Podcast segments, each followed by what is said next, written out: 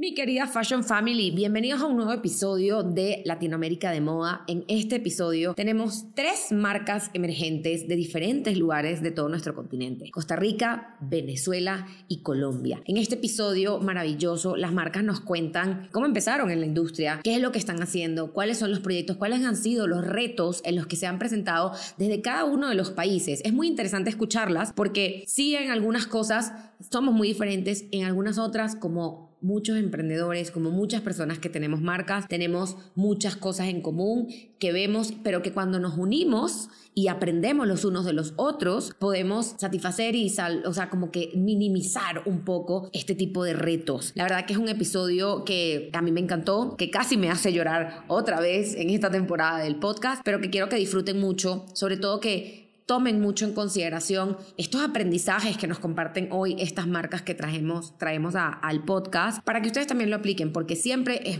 muy, muy, muy productivo poder aprender de la experiencia de los otros y nos vamos a dar cuenta que no somos tan diferentes. Bienvenidos a Latinoamérica de Moda. Latinoamérica de Moda es un espacio para entender lo que está pasando en la industria en nuestro continente diseñadores, editores, compradores, relacionistas públicos, influencers. Les traigo a todos aquellos que tienen que ver con la industria y tienen una historia que contar. Si eres amante de la moda y buscas profundizar en información, conocimiento y mucho más, estás en el lugar correcto. Bienvenidos a Latinoamérica de Moda.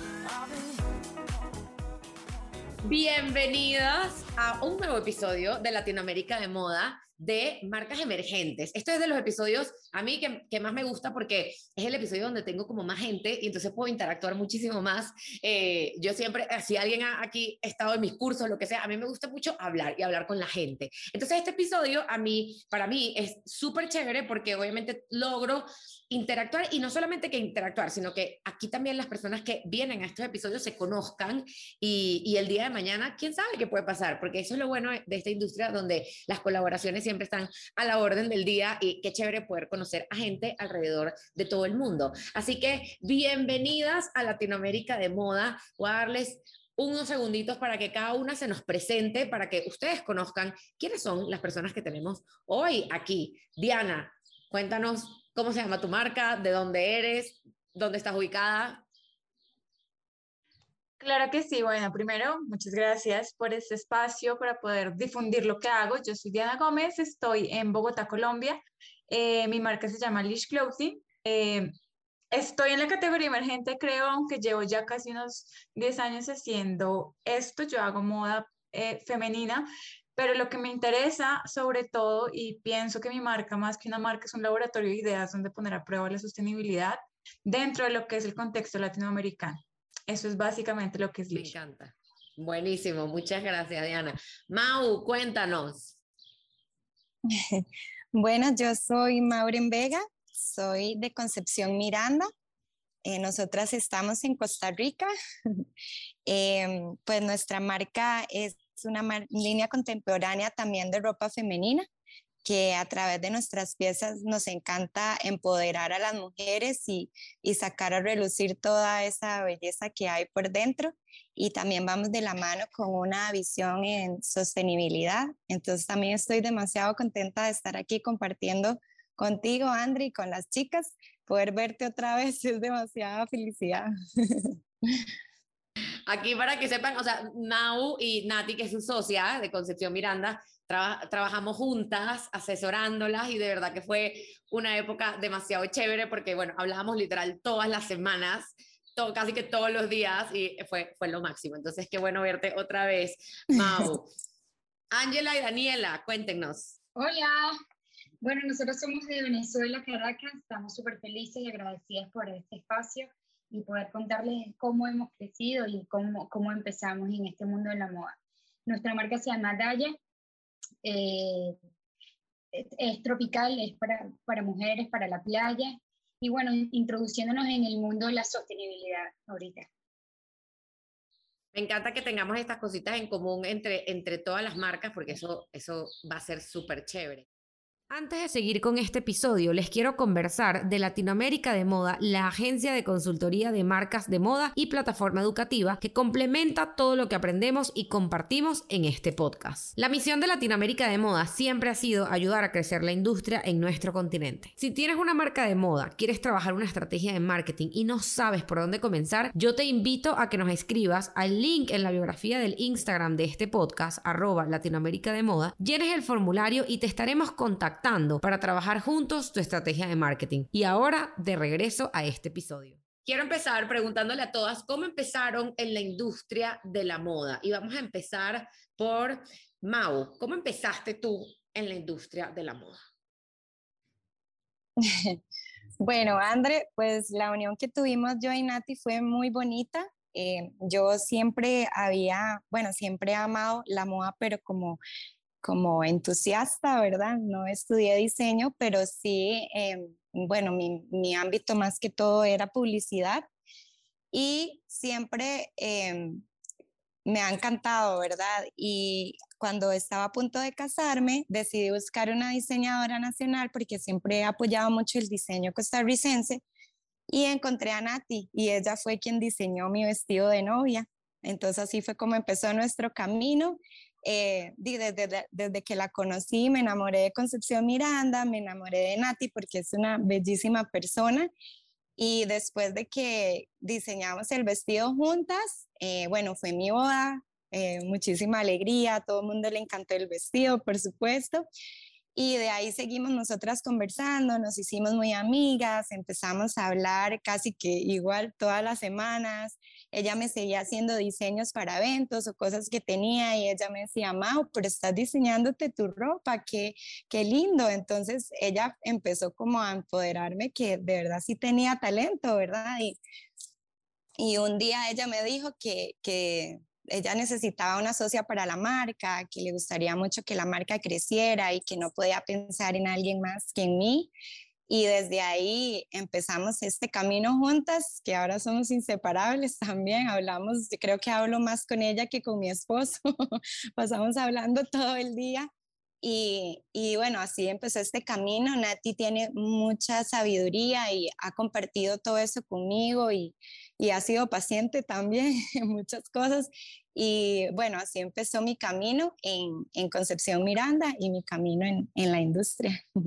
Y es que al final es como una, eh, al final es una relación, o estamos muy acostumbrados al término relación y pensar en como en algo amoroso y al final es tu relación de sociedad con quien literal vives, respiras, tienes que a nivel eh, creativo estar bajo la misma, o sea, en la misma página. Hay cosas que probablemente a ella no le gustan que a ti así y viceversa, y es llegar como un acuerdo. Y la verdad es que comenzar así como también con, con, con una persona, o sea, de, al lado, ayuda muchísimo. Y aquí entonces vengo a preguntarles a Ángela y a Daniela, ¿cómo comenzaron ustedes en la industria de la moda, que las tenemos a las dos aquí?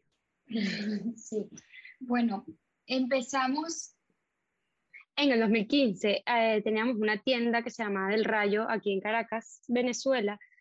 Esta tienda era multi-brand, la mayoría, o en verdad casi todas las marcas eran nacionales, 100% venezolanas, todas curadas con eh, lo que era el arte, la música y la moda.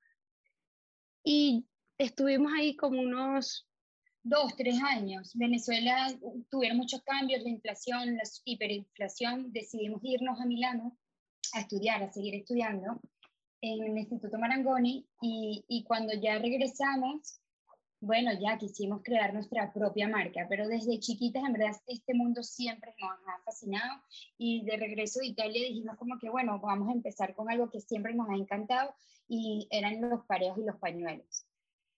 Y Que así empezó nuestra marca de hoy en día, que es Daya. Eh, obviamente me acuerdo demasiado del rayo. Yo ya yo vivía afuera, ya yo vivía afuera, pero sí me acuerdo en ese momento porque yo decía, qué cool que esté usted pasando en Venezuela, pero sí también me acuerdo que era una época muy difícil. Entonces era como, wow, qué cool que esto esté pasando, pero que, que o sea, que, o sea, me da que, que chévere, las aplaudo porque en ese momento eh, era, era muy difícil y qué bueno que ahorita como que fusionaron a ir a una marca que yo ahorita que siento que en Venezuela está es el momento como para tener esto, ¿no? Sí, ahora, o sea, en ese momento el Rayo era una tienda, la primera tienda en Venezuela que era una multimarca de puras marcas nacionales y nos encantó, aprendimos demasiado, éramos súper chiquitas y estábamos las cuatro apasionadas porque teníamos otras socias, pero ahorita estamos felices con Daya y haciendo en verdad, nada, como dando un, poquito más de nosotras. Me encanta. Diana, cuéntanos cómo empezó Lish hace 10 años.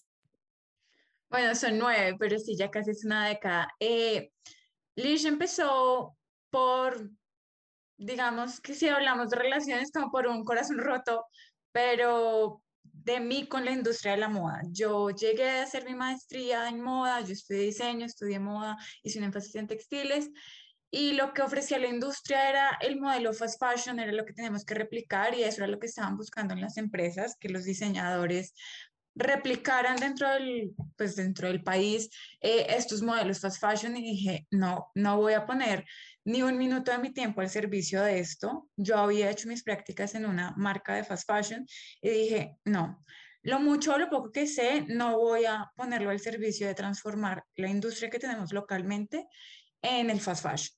Así que dije, bueno, el otro camino es hacerlo por mi cuenta y aquí estoy, nueve años después de muchos subes, subir y bajar. Em, pero sí, básicamente fue hacer la resistencia o decir, por este camino no es, esto no tiene una coherencia con lo que yo quiero promover y producir, entonces vamos a hacerlo de otra manera.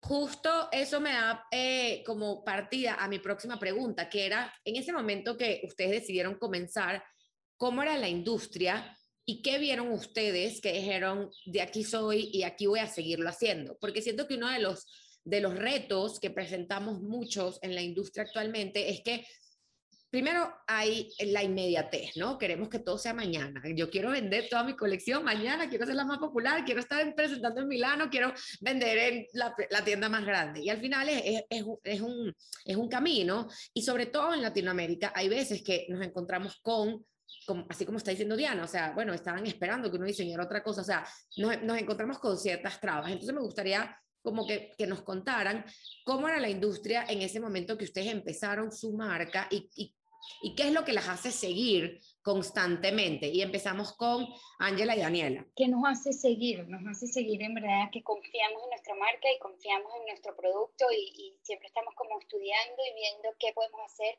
y qué no. En ese momento que empezamos, nosotras estábamos recién llegando de Milano y, y, con demasiadas ganas de hacer todo, pero, pero dimos como en un punto que dijimos, aquí no hay pareos y pañuelos o lo suficiente con nuestra personalidad o con, con nuestro estilo. Y, y, empezamos así y, y, Venezuela en ese entonces tampoco estaba tan bien y empezamos con lo que conseguíamos acá y poco a poco íbamos y, y empezamos a ver otros países donde podemos buscar otras telas, pero en ese entonces el valor de la, de, la industria de Venezuela está medio creciendo. Sí, es lo que siento que está pasando ahorita. Eh, eh, y, y, creo que obviamente yo siento que uno de los retos más grandes que presentan los diseñadores en Venezuela es esa parte de poder conseguir los insumos que obviamente representen a la marca a un nivel de, de la calidad de lo que uno quiere representar. No es imposible y eso es lo que a mí más me ha gustado, por lo menos la última vez que estuve, el probar, tocar, esto es de una diseñadora venezolana, eh, y decir, wow, o sea, sí se puede, obviamente es un reto, pero aquí estamos y aquí estamos y aquí no y aquí no lo soltamos. Mau, cuéntanos para cuando ustedes comenzaron, cuando comenzaron la dupla Nati tú, ¿qué, cuáles han sido como esos retos en Costa Rica además que sé que hay varios y, y qué es lo que les hace seguir todos los días. Bueno, André, te cuento que cuando yo entré, digamos, como de las cosas que más nosotras teníamos proyectado era cómo expandir la marca internacionalmente. Y di, en Costa Rica, aunque es un país tan pequeñito, ¿verdad? Hay tanto talento, tantos diseñadores, pero falta ese conocimiento, ¿verdad? Falta ese conocimiento de ir de personas que cuenten cómo han hecho o cómo han llevado ese camino, y eso fue como lo que nosotros nos topamos, ¿verdad? Como reto, como teníamos que aprender, ir a tocar puertas, aprender sobre exportación, un montón de cosas. Y pues em, el reto que ha sido para nosotros es tratar de volver los ojos hacia Costa Rica, ¿verdad? También. Y cada vez que nosotros salimos o vamos a una feria internacional, eh, el, reto que nosotros tenemos como marca ahorita actualmente es que todo el mundo vuelva a ver a Costa Rica y que hacer ese camino para todos los diseñadores que vienen atrás también. Y comparto ese mismo, ese mismo sentimiento con las chicas de Venezuela, porque a nosotros también nos cuesta mucho a veces eh, traer materiales, traer los textiles, ¿verdad? Acá por, por de todo el tema que hemos vivido. Cuando yo y Nati em, empezamos, teníamos dos años de estar juntas y se vino también la pandemia. Entonces fue como todo un tema, ¿verdad? Atravesar. Creo que para todos eso ha sido como una de las etapas más retadoras, ¿verdad?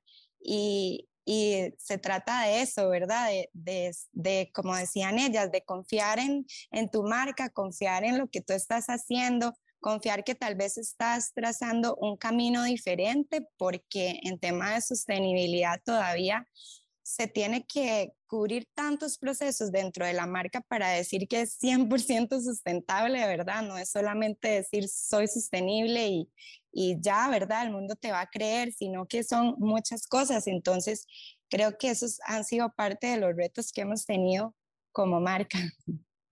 Me encanta eso que dices de, voltear los ojos hacia Costa Rica, en el caso de Costa Rica, porque además, o sea, me consta el talento, el talento que hay en Costa Rica es increíble. Y creo que cada uno de los países en Latinoamérica nos pasa mucho, que estamos a veces muy embelecidos por afuera, por lo que está pasando afuera, y es tan fácil como voltear los, los ojos hacia adentro y hay veces que pensamos y que no, es que aquí seguro no hay, y en verdad sí lo hay, y creo que es... Eh, algo que, y esto creo que lo he dicho en muchos, muchos, muchos episodios, yo siento que hay muchos diseñadores que empezaron a abrir ese camino internacional, pero que hoy en día la tendencia es de los diseñadores locales abriendo el camino local, de, de poder eso, voltear los ojos y entender lo que también hacemos y que lo que al final es nuestro, porque son las manos, o sea, son las manos de nuestra gente que, de nuestro, o sea, literal de nuestra gente que está trabajando por esta industria, desde la industria local hasta la industria más grande, para que, para que pueda crecer. Diana, bueno, ya nos contaste un poquito, pero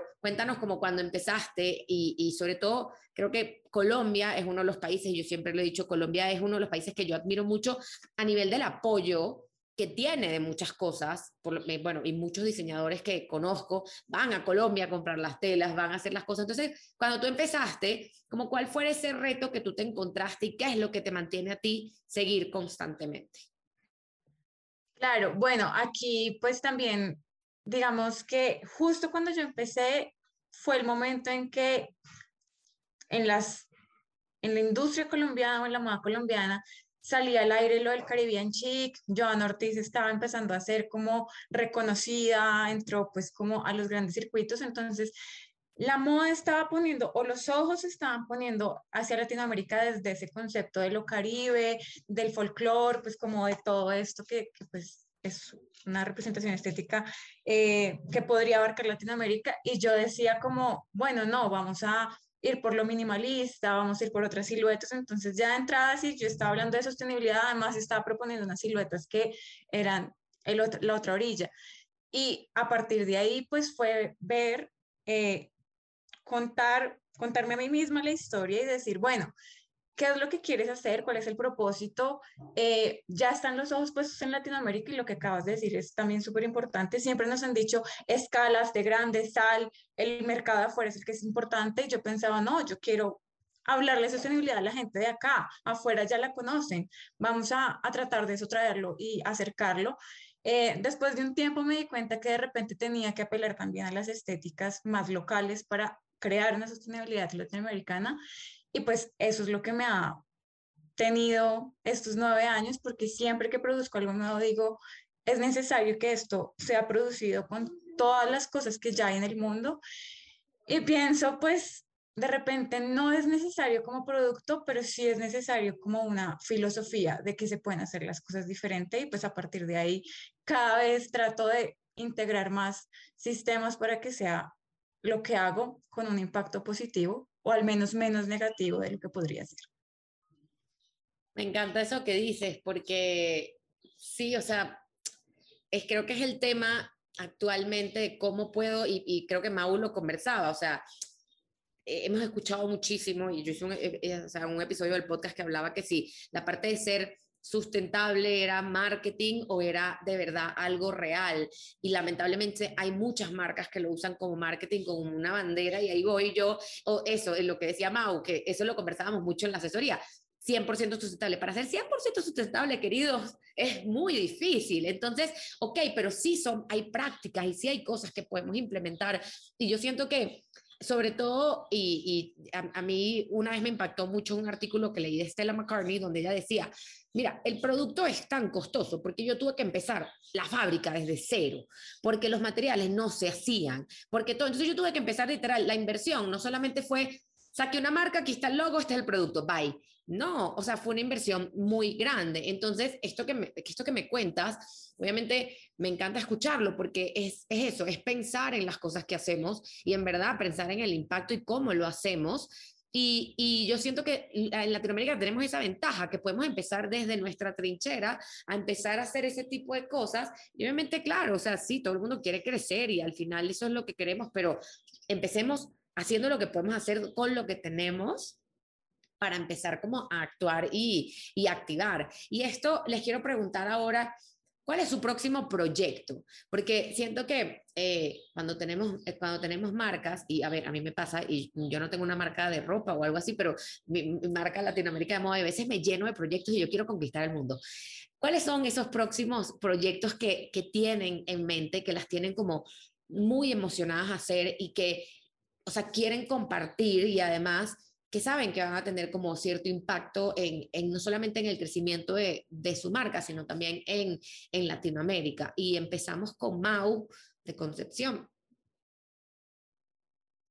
Bueno, nosotras por eso te digo que la fe siempre es tan importante, ¿verdad? Nosotros durante la pandemia decidimos abrir una tienda en la capital, en San José.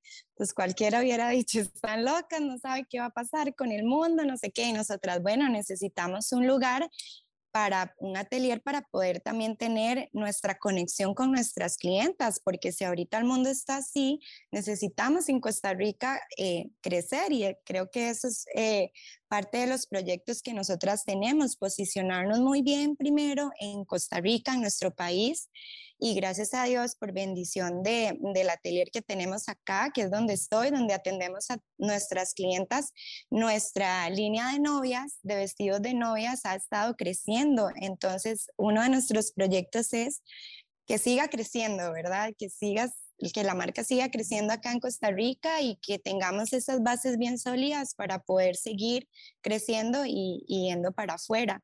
Y también este, nosotras trabajamos con una fundación eh, de niñas que, bueno, esta fundación lo que ayuda es a empoderar a las niñas que están en, en riesgo social, ayudándolas a brindarles educación cuando ellas están sufriendo algún tipo de abuso o violencia. Entonces queremos también ir de la mano con la fundación para que siga creciendo también el apoyo, ¿verdad? Que tenemos hacia esta y, y, bueno, y siempre estamos, yo le digo a Nati que siempre estamos muy emocionadas de, de ay, perdón, va pasando un carro. no te preocupes. Estamos muy, em, muy emocionadas y me encanta, André, que se haya abierto este espacio porque sí nos encantaría tener una colaboración con otra marca también. Entonces estoy súper contenta de conocer a las chicas porque como dices tú, no, saben, no sabemos qué pueda pasar y tener estas conexiones a través de esta plataforma es, es, es demasiado agradecimiento contigo también.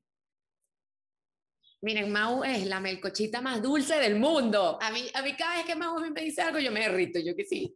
A mí, de verdad, o sea, para mí, y e, este, o sea, el objetivo de Latinoamérica de Moda siempre, siempre, siempre será poder conectar a la gente y poder... Eh, esto es lo que literal dice en el librito de cuál es la misión de la marca, es crear herramientas para que la industria crezca. Y herramientas no solamente quiere decir que un descargable o una cosa, este tipo de espacios para mí es eso, o sea, el hecho de que ahorita nos estén escuchando las miles de personas que nos escuchan y que digan, quiero saber quién es esta marca, quiero empezar a seguir esta marca. Ah, mira, no sabía que esta marca existía, hacía esto en Costa Rica, o no sabía que Lish hacía esto, o sea, eso para mí es como, esto el, el el objetivo de todo esto. Entonces, me encanta, me encantan esos nuevos proyectos, esa línea de bridal es, es top y esa tienda también, y eso me va a dar eh, ya la próxima pregunta quiero relacionarlo un poco hacia eso, pero gracias Mau por, por compartir y porque sé que esos proyectos van a estar súper chéveres. Ángela y Daniela, cuéntenme, ¿qué viene? Ajá, ¿qué viene pronto? En verdad, ahorita estamos súper emocionadas porque tenemos un proyecto grande, eh, vamos a hacer una colaboración con una marca full reconocida en Caracas, este, es una marca de traje de baños que ella también trabaja con los mismos valores que nosotros estamos empezando a trabajar y que tenemos poco tiempo en este mercado, que es con la sostenibilidad y con materias primas recicladas en cuanto a estampación y todo. Esto viene de la mano también porque este, más allá de que teníamos los mismos valores y tenemos los mismos gustos, topamos también con una misma fundación de este, recolección de basuras y cuidado de las costas este, y es una fundación que ayuda a Venezuela, a sus playas, que son hermosas, y sus cuidados. Y indagando de qué va a ser esta colección, este, topamos con demasiada información y demasiados documentales que los arrecifes y todo el mundo marino está... ¿Cómo ha venido, ha sido afectada? Y, más allá de crear una pieza sostenible, eh, crear conciencia a, a, nuestra cliente y, y, a la gente que tengamos alrededor, como que, ok, no solamente vamos a recoger basura, pero vamos a tener conciencia y tampoco botarla y, y, tantos daños que en verdad uno hace a nuestras playas, como qué hacer y qué no hacer. Entonces, esos son nuestros dos principales nuevos proyectos que, que vienen pronto. Qué emocionante y creo que sé cuál, cuál es la marca.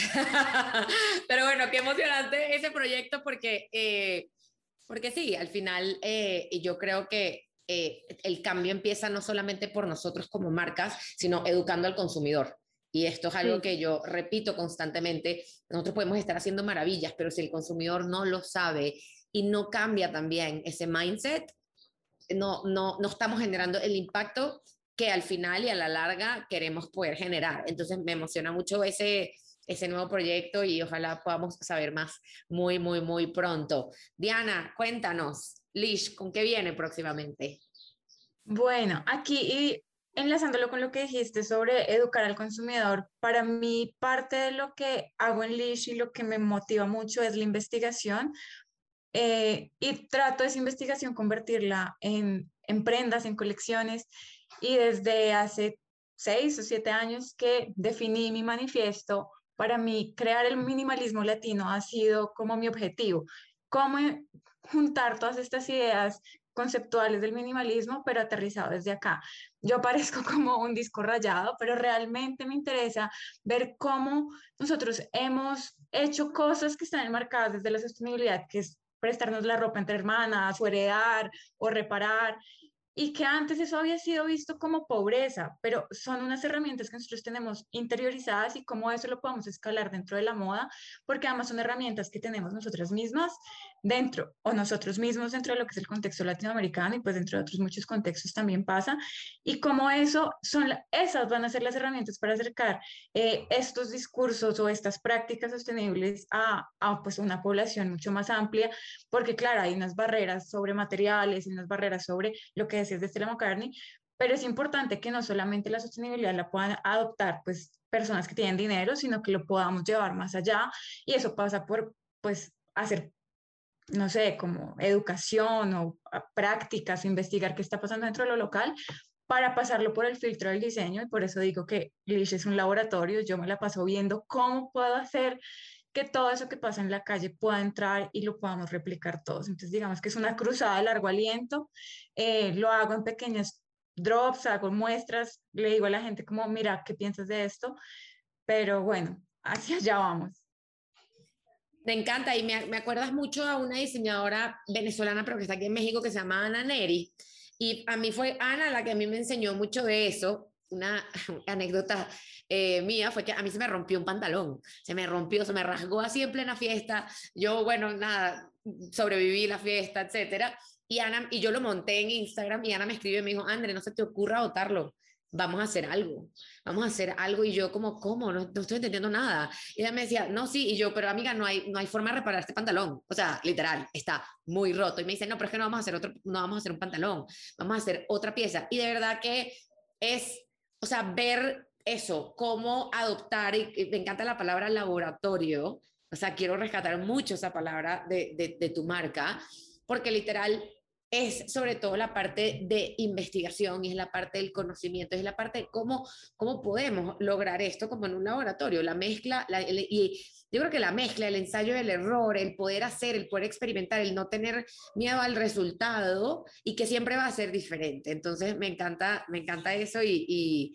y qué emoción y ojalá como que cada vez ese impacto sea eh, aún mayor. Quiero hacerles otra pregunta que no estaba en la lista de, mis preguntas, pero a nivel de, pero ah, era algo que Mau hablaba, Mau hablaba de su tienda, una tienda divina, pero quiero como que me cuenten un poquito cómo ha sido el vender en Latinoamérica, ya sea en su país o a nivel eh, internacional, porque siento que es algo que muchas veces, muchos, a mí me preguntan muchos diseñadores, mira, pero ¿cómo hago? ¿O ¿Cómo vendo? ¿O cómo, cómo responde el cliente? ¿Ha sido fácil o ha sido un reto el que el, mismo cliente local voltee a vernos o, o, lo contrario, me gustaría como que saber su experiencia de cada uno, porque además son países muy diferentes, de cierta forma, eh, que además a nivel de consumo tienen, o sea, tienen costumbres de consumo muy diferentes. Entonces me gustaría como saber, y empezamos contigo, Diana. Vale, bueno, digamos que yo he sido como un gitano eh, con las ventas porque yo pasé por muchas multimarcas, porque yo estaba enfocada en que mi marca fuera, o está pensada como una marca diseñador, eh, pero en las multimarcas, y yo tenía esta conciencia de la sostenibilidad, pero en las, en las tiendas multimarca la gente va a comprar diseño así como para la fiesta, el matrimonio, X, Y, Z, y a mí me costaba mucho que la gente entendiera la, pues como el discurso que había detrás de una camiseta básica o una prenda básica.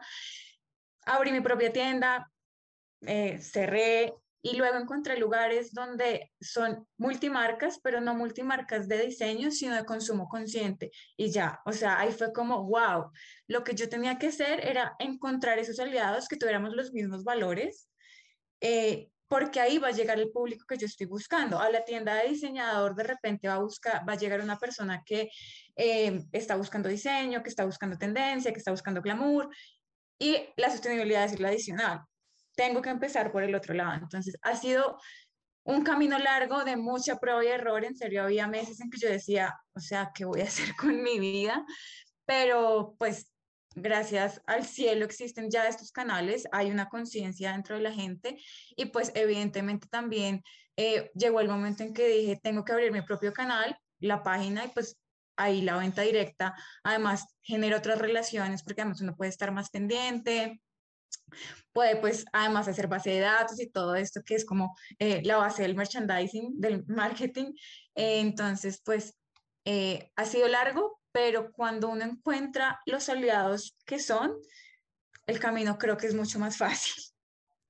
Me encanta eso que dijiste, creo que es clave y es súper interesante lo que acabas de decir, porque muchas veces pensamos que es el producto o exacto, que lo estoy, no, lo, estoy haciendo bien. Y a veces es eso, es que el aliado, por el, el cómo se comporta el cliente, no estás, no estás en el lugar correcto y eso pasa muchísimo, que, que a veces pensamos, y, y, pasa, a mí me pasa mucho con los clientes cuando me dicen, es que yo quiero vender en Bloomingdale's y en Bertos Goodman y yo que sí, pero tu cliente está ahí, esa es la pregunta. O sea, porque si no, tus piezas pueden estar ahí, qué bella se va a ver y qué bello se va a ver el post de Instagram, pero si no vendes nada porque tu cliente no está buscando eso ahí, no estamos haciendo nada. Entonces, eso que dijiste, ese aprendizaje, o sea, oro, oro, oro, oro, lo que te, lo, lo, que te tocó, pero qué bueno que ya, ya estamos del otro lado, porque ya conseguimos como esos aliados. Me puse yo en mute. Ángela y Daniela, cuéntenme.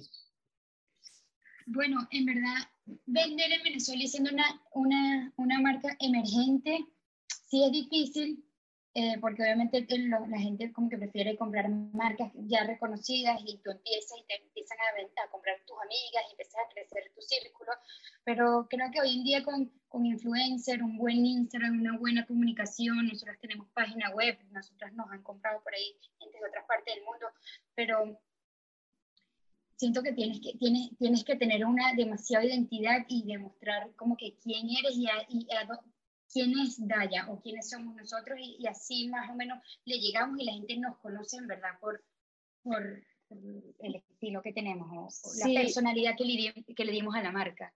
Pero al inicio sí, sí, sí fue un poco rudo porque el venezolano, por más que sea, no está acostumbrado a comprar marcas nacionales. O sea, ellos son fanáticos de, no sé, el fast fashion o van directo a una marca que ya conocen y ya saben su calidad. O sea, conocer a alguien nuevo les ha costado y en nosotras como y otros emprendedores más. O sea, lo que más hemos trabajado es la constancia y nada, demostrarle a, la, a nuestra comunidad que, que sí, que tenemos calidad, que tenemos este gusto, actitud, que la gente le ha gustado y lo, ha captado. Y bueno, tuvimos que abrir también una tienda física porque anteriormente éramos todo vía online, era a, través de Instagram, pero después abrimos una plataforma de e-commerce, pero ya después la gente dice, pero yo me lo quiero probar, yo lo quiero tocar en físico, y eso nos llevó a abrir una tienda que la abrimos hace poco y a tener contacto con el cliente y, y conocerlas también. Creo que eso es uno de, los de los retos más grandes de, hoy en día es el quiero tocar la pieza.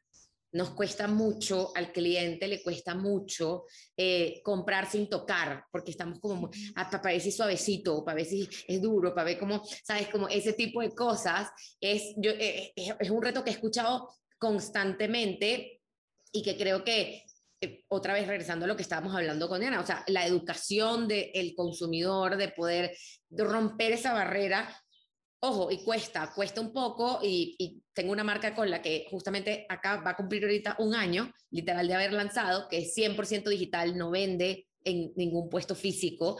Y obviamente ese era el miedo, siempre fue el miedo, pero obviamente conforme ha ido creciendo, las ventas han ido incrementando porque no solamente hay un, un consumidor que regresa, que ya sabe, ah, ya sé que esto es buena calidad, sino que también hay un consumidor que es el amplificador de esta marca, porque no es lo mismo que, sabes, si tú me ves hoy en una fiesta y tú ves esto y lo tocaste, ya tú confías, y entonces vas más directo a la tienda y dices, y obviamente, claro, cuando abres espacios físicos es mucho de eso, la verdad es que, que, que sí, tener un espacio físico ayuda muchísimo. Mau, cuéntanos un poco para ustedes cómo ha sido eh, cómo ha sido en Costa Rica. Nos contaste ya un poco sobre, sobre eso, que ustedes literal abrieron en pandemia la tienda. Pues sí, fue todo un reto, André, em, pero quería decirle a Diana que para nosotros siempre hemos admirado muchísimo la moda colombiana, por supuesto que es una industria que es años luz comparado a Costa Rica, ¿verdad? Y y nosotros queremos sembrar eso también acá cuando nosotros em, tuvimos una, una producción de fotos en Cali nosotros veíamos a las colombianas que ellas se pasean con ese orgullo vistiendo diseño colombiano, ¿verdad? Que se les, ¿verdad? Se les, es como que tuvieran una lucecita que se les prende. Se les desborda, sí. Y el viento. Y nosotros eso es lo que queremos crear acá en Costa Rica, que las personas sientan ese orgullo de usar diseño costarricense y estamos tan contentas de haber llevado em, el curso contigo, André, porque todo lo que nos enseñaste todavía nosotros lo seguimos utilizando. Tanto así que nunca se me olvida esta frase, lo que ustedes no comparten, nadie lo sabe. Ustedes tienen que compartir porque hacen lo que hacen y lo que hemos estado haciendo ahorita es creando como espacios dentro de la tienda o buscamos algún lugar súper lindo y nos unimos con varias emprendedoras, por ejemplo, que hay una artista de flores, eh, hay, una, hay una diseñadora de joyas o hay una, una sommelier que es experta en vinos y creamos catas de vinos. Entonces, Concepción Miranda es una marca creada para empoderar y que las mujeres se sientan empoderadas y nosotros no podemos solamente decir que somos eso si verdaderamente no lo hacemos. Y cuando nos unimos todas, varias mujeres y creamos un evento así en donde compartimos ese espacio y traemos a las clientas y les hablamos sobre este amor propio y empoderamiento y todo, que al final sí es para que vengan y conozcan la marca y vean los productos, pero es generar esa conexión, porque yo creo que al final el cliente sí quiere tus piezas, pero quiere esa conexión contigo, quiere sentir que te compra por un motivo, por una razón, no solamente porque sí, qué bonita esa pieza, qué lindas las mangas, sino porque hay una conexión también. Eh, yo también soy maestra de yoga y meditación, entonces para mí cuando nosotros terminamos estos eventos, yo siento esa energía que queda, ¿verdad? Como por días, es toda la unión de esa energía femenina y todas felices apoyándonos, esa energía queda por días, ¿verdad? Entonces, creo que para mí eso es como lo más importante de, de por supuesto que, que es un negocio y queremos las ventas y todo, pero yo quiero que Concepción Miranda crezca y la quieran por lo que la marca es, por lo que representa y por lo que tú sientes cuando estás usando una pieza de nosotros. Creo que ahí la clave está en crear esos espacios, crear esos espacios reales de donde das vida a ese mensaje que tú estás buscando, buscando, buscando hacer y, y, y me encanta que lo estén haciendo y que lo continúen haciendo porque al final es eso, o sea, y es conectar, como estaban diciendo, o sea, como decía Diana, es conectar con el cliente que está buscando eso, porque hay clientes para todo, hay gente que no está buscando eso. Es como, o sea, a mí en mi momento, cuando yo empecé todo este camino, ¿qué buscaba yo? Diseñadores latinoamericanos. Y eso era lo que yo buscaba, o sea, cielo, mar, tierra, todo. O sea, y es lo que hago yo todos los días, pero conforme, o sea, yo soy esa clienta que cuando abren una tienda latinoamericana, Andrea va, y yo quiero ver y quiero conocer y cuando voy para Costa Rica quiero saber quiénes son los diseñadores que yo tengo que conocer, o sea, yo soy de las que literal sí, o sea, soy, soy, soy geek. Este consejo a mí me lo dio eh, Cristica Barcos, que era la PR de Chanel, y ella me decía, cuando yo viajo a un país, yo me busco la lista de los diseñadores del Fashion Week del país y después busco las tiendas.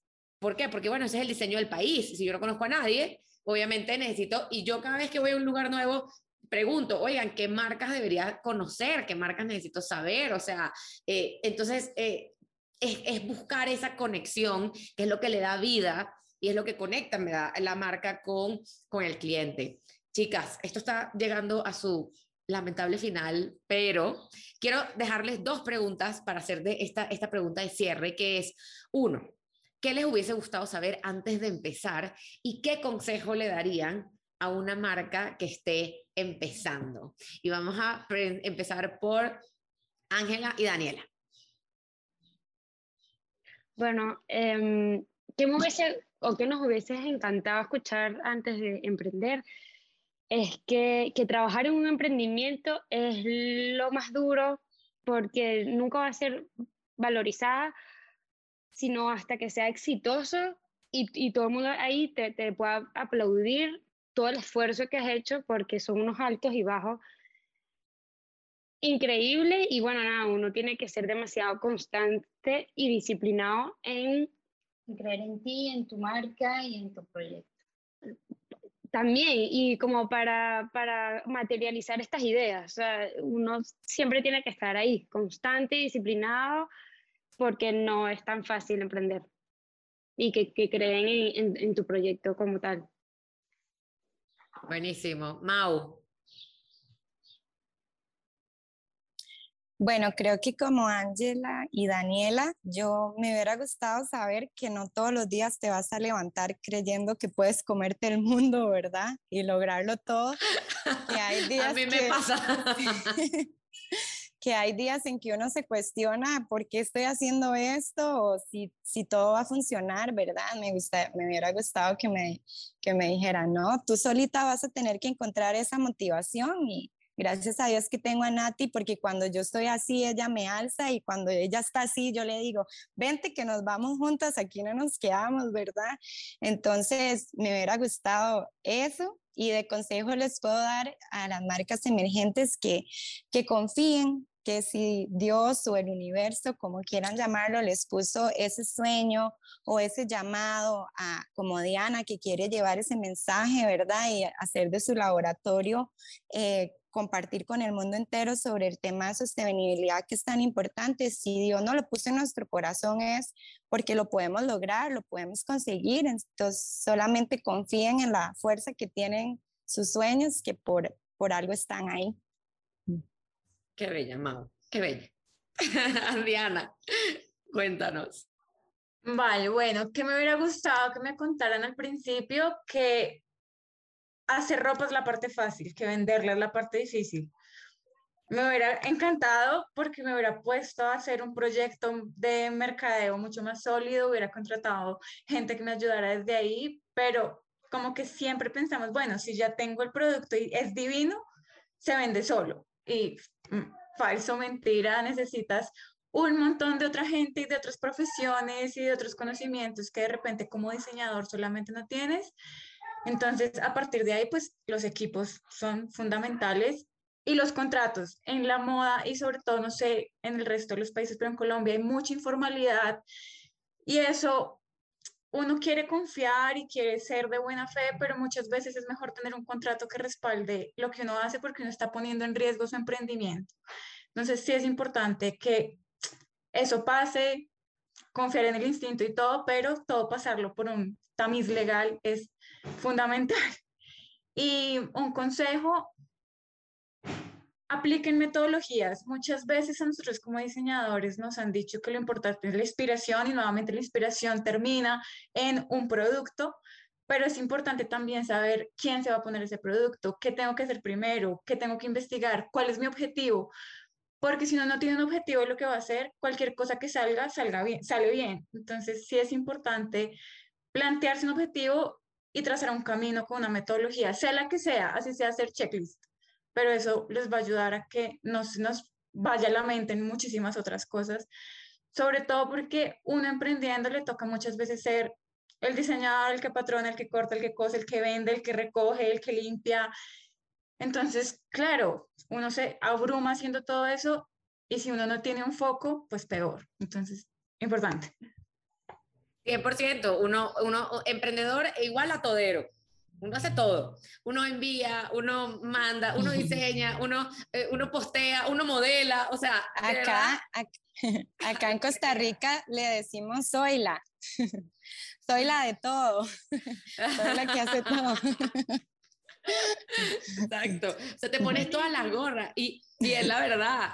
Y, y Diana, dices algo muy valioso y justamente pronto venimos con un episodio de de fashion law, o sea, de toda la parte legal, porque tal cual, y es muy desagradable aprender por las malas, o sea, yo aprendí por las malas, y es, horrible, y por más sencillo que sea, y yo por lo menos se lo, se lo digo mucho, bueno, Mau lo sabe, se lo digo mucho a la gente con la que yo trabajo, o sea, Vamos a trabajar con influencer, todo por escrito, todo por escrito, firmado, aprobado, todo, porque cuentas claras conservan amistades. Y la verdad es que yo siento que eso es el mejor respaldo que uno puede tener como, como emprendedor, porque al final, eso, o sea, cuando uno trabaja como en compañías gigantes y te dicen, y tú, bueno, pero e, es como la compañía de otra persona. Cuando es lo tuyo, duele muchísimo. Entonces, es, es algo que en verdad no podemos, eh, no podemos pasar desapercibido.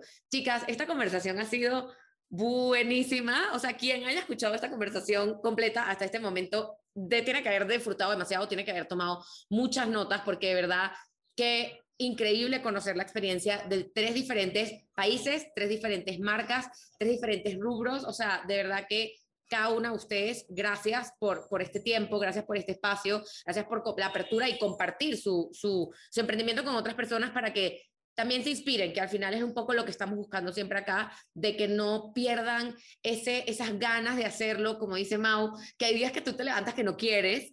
Esto, o sea, espero que si eso pasó, este podcast haya ayudado, o sea, este episodio haya ayudado a que digan, ¿sabes qué? Si sigo, vamos para adelante porque sí se puede. Me encantaría que ya para cerrar, cada uno de ustedes compartan nombre, su marca, dónde las pueden seguir, cómo las pueden conseguir, este, la información de cada una de ustedes para que todo el mundo que esté escuchando este episodio se vaya con toda la información. Empecemos por Mau, Concepción Miranda. Bueno, nosotros tenemos dos páginas de Instagram. Tenemos eh, Concepción Miranda y también Concepción Miranda Novias. Em, también tenemos nuestro sitio web, eh, Facebook también. Yo no sé si todavía se usa mucho Facebook. Pero em, quería agradecerte mucho, André, muchísimo desde el fondo del corazón por crear estos espacios, por permitirme conocer a, a Diana y a Ángela y estoy muy contenta de estar aquí y, y de verdad que, que si no hubiera una persona creando esto, no, no nos hubiéramos encontrado, ¿verdad? Muchísimas gracias. No, gracias a ti. Diana, cuéntanos cómo te consiguen. Vale, también en Instagram, que creo que es el lugar más fácil, Lish Clothing, y así mismo se llama la web, www.lishclothing.com. Hay una página en Facebook también. Eh, si quieren escribirme al correo, quieren saber algo, en la página de, de Lish hay un blog que no actualizo mucho, pero si necesitan, por ejemplo, una pregunta que me hacen mucho sobre materiales, ahí hay recursos. Me interesa poner mi conocimiento a disposición de, así que si me quieren escribir también, lishclothing.gmail, eh, si tienen algunas dudas, entonces serían esos tres canales y bueno, eso. Amazing, muchísimas gracias. Para finalizar, chicas, cuéntenos, ¿cómo consiguen su marca? Bueno, a través de Instagram, ShopDaya, página web eh, www.shopdaya.com y bueno, estamos, tenemos una tienda aquí en Caracas y, también tenemos varias tiendas en, en, Miami, en Cristalina y en Caracas, en Mesón 11. Muchísimas gracias, Andrea, por esta invitación. Nosotros nos encantó. Bueno, yo al principio estaba súper nerviosísima, capaz dije, o no dije todo lo que quería decir. Mao me pareció la mujer más bella y me escuché y todo, y todo lo que dijo tenía razón, literal. Todos los emprendimientos hoy en día, hay días que nosotros nos levantamos y es como que no, no tengo la fuerza, hay días que dices no, no, no estás segura, son demasiadas decisiones que tienes que tomar y, y entre las dos nos damos fuerza y, bueno, muchísimas gracias, me encantó haberles conocido a todos ustedes. Y Diana, se ve que sabes demasiado el tema en, en cuanto a sostenibilidad y, y en tu mundo y en tu laboratorio. Les deseo a las dos todo el éxito. Bueno, a las tres. Gracias. Chicas, mil gracias de verdad por, por este espacio. Igual a todos los que nos están escuchando, vamos a dejarles la información de las, todas las marcas en la descripción de, la biografía en YouTube y en los canales donde van a ver esto, Spotify y Apple Podcast. De verdad, millones de gracias por este espacio y sigamos trabajando todas súper juntas para seguir creciendo esta industria.